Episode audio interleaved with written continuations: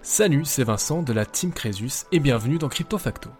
Chaque semaine, je vous présente un concept ou un projet lié aux crypto-monnaies ou à la blockchain pour vous aider à mieux comprendre l'écosystème dans son ensemble et les projets dans lesquels vous investissez.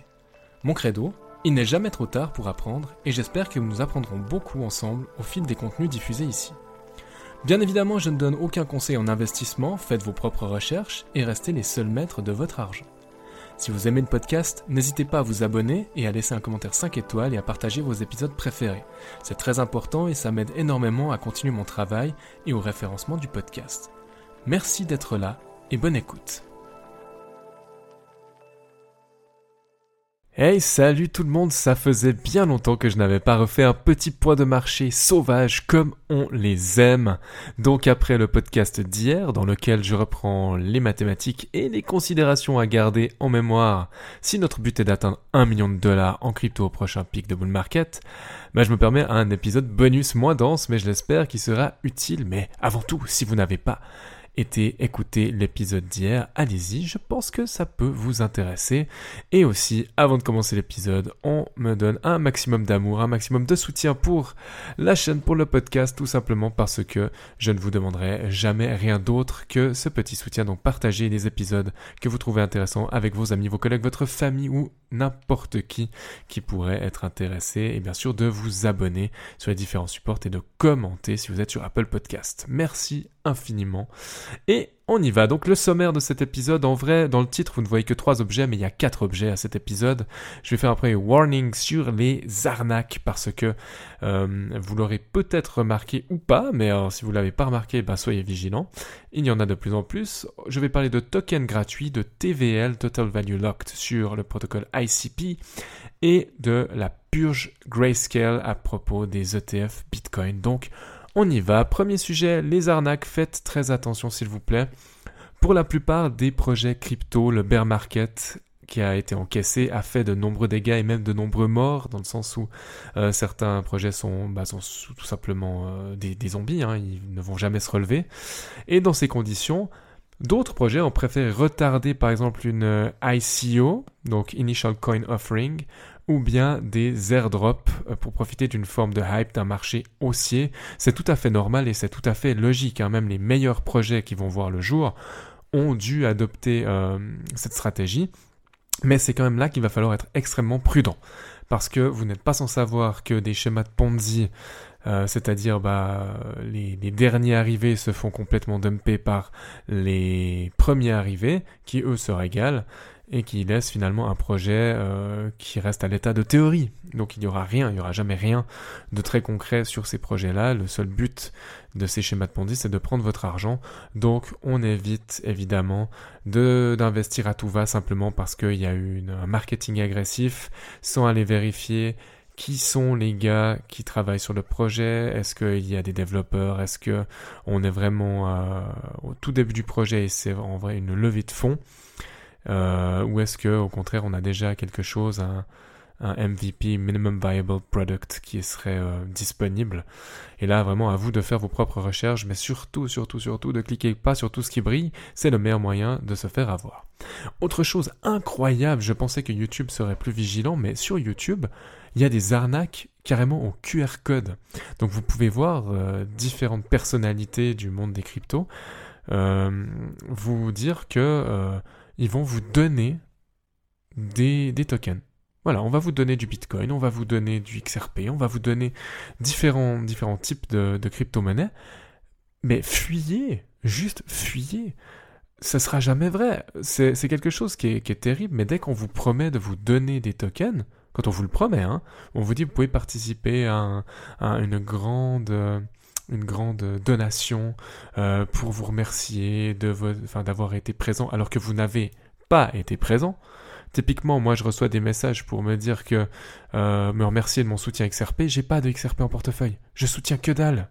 Ça veut pas dire que je trouve pas euh, XRP intéressant, hein, mais je n'en ai pas, donc je ne le soutiens pas. Donc pourquoi ils iraient me donner de l'argent? Pourquoi? Donc c'est forcément une arnaque. Donc soyez très vigilant, prenez l'entière responsabilité de vos investissements. Et puis, euh, euh, n'oubliez pas que bah voilà, si c'est trop pour être vrai, c'est que c'est pas vrai, c'est un mensonge. Voilà. Deuxième sujet, tokens gratuits. Alors c'est très putaclic bien sûr et ça va à l'encontre de ce que je viens de vous dire avec les arnaques. Mais en gros, je vous explique comment j'ai obtenu euh, ce que je considère comme étant des tokens gratuits. J'ai profité de la grosse poussée sur les cryptos de fin d'année 2023, euh, éventuellement début 2024, pour vendre quelques pourcentages de certaines cryptos de mon portefeuille. Donc par exemple, j'ai pu vendre du STX de Stacks et du AVAX sur quasiment les plus hauts de la bougie. Donc on a eu des STX, j'ai vendu un tout petit peu en dessous des 2 dollars et du AVAX on était aux alentours des 40. Donc pour moi c'était vraiment une bonne performance juste avant que ça ne se dégonfle un petit peu. Donc ces deux positions avaient fait des performances pour moi de x4 à x6 sur mon prix moyen d'achat. Et du coup, bah, selon toute stratégie raisonnable, il fallait euh, simplement prendre une partie des profits pour les valider et puis ne pas être euh, trop déçu si jamais ben, ça dégonfle euh, trop. Donc je l'ai fait, j'ai vendu une partie et comme le marché a effectivement baissé, j'ai simplement euh, fait une chose qui est, enfin c'est pas moi qui ai inventé cette stratégie, hein, bien sûr, qui est commun. J'ai racheté la même quantité de jetons que j'avais à la base avant de vendre, mais à un prix inférieur, ce qui m'a laissé une bonne différence pour ajouter une nouvelle ligne à mon, à mon portfolio c'est un projet que je suis et dans lequel je souhaitais investir depuis un certain temps, mais je voulais pas investir n'importe comment.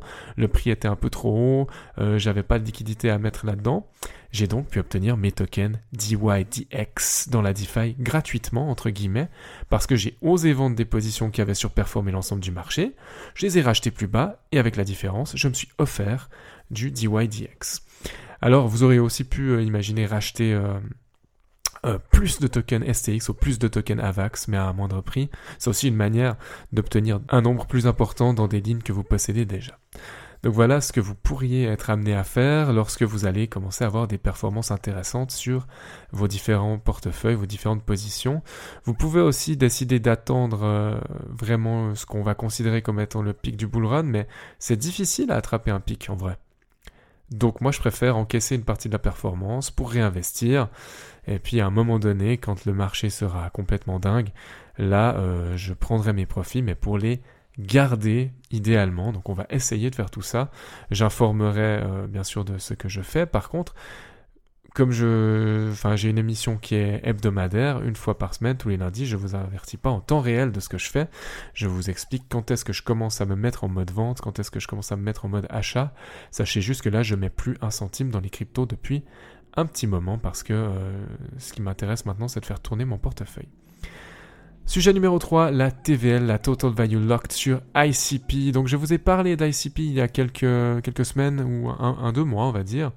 Euh, vous trouverez bien sûr un lien en description et je vous ai parlé de TVL dans une capsule technique. Là aussi le lien sera dans la description. Faites vos devoirs pour savoir exactement de quoi je parle. Tout ça pour vous dire qu'il se passe clairement quelque chose sur ICP.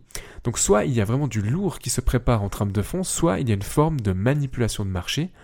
Mais en tout cas, c'est quelque chose qu'il va falloir suivre pour essayer de comprendre.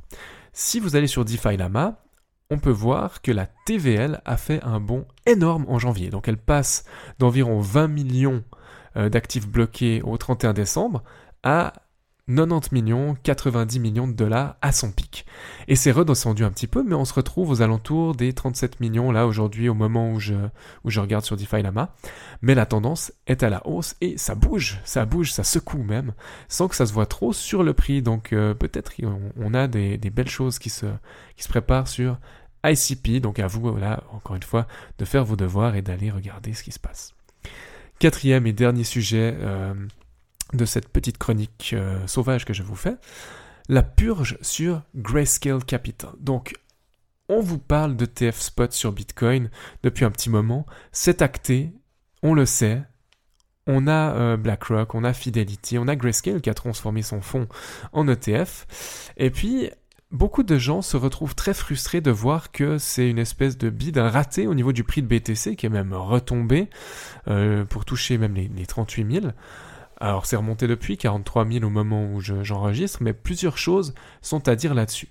Peut-être que le prix de Bitcoin finalement à 43 000 ou à 48 000 quand il commençait à toucher les sommets, peut-être qu'on avait pricé déjà à l'avance euh, l'arrivée des ETF spots sur Bitcoin. Et puis du coup, on se retrouve simplement à essayer de valider et garder une forme d'équilibre, voire de vendre un petit peu la nouvelle, celle de news comme on dit euh, communément. Il y a eu un autre effet, c'est ce que je vais appeler l'effet grayscale, peut-être que d'autres ont utilisé ça, je l'ai pas lu quelque part, mais voilà, l'effet grayscale, c'est que Grayscale, c'était un fonds d'investissement Bitcoin, mais c'était pas un ETF. Ça veut dire que on pouvait investir sur du Bitcoin à travers Grayscale, mais il y avait deux notions très importantes qu'il faut garder en tête, c'est la notion de premium et la notion de décote.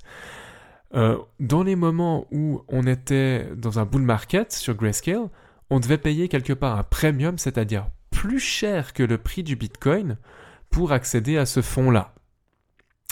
Et autre problème, à un autre moment du marché, on s'est retrouvé en bear market à avoir un prix du GBTC, c'est-à-dire du, Bitcoin de, Grayscale, qui était presque à 50% de rabais. Donc on payait moins cher pour obtenir du GBTC, mais ça veut aussi dire que les gens qui étaient dans le fond vendaient à moitié prix un Bitcoin qui avait déjà perdu une grande partie de sa valeur.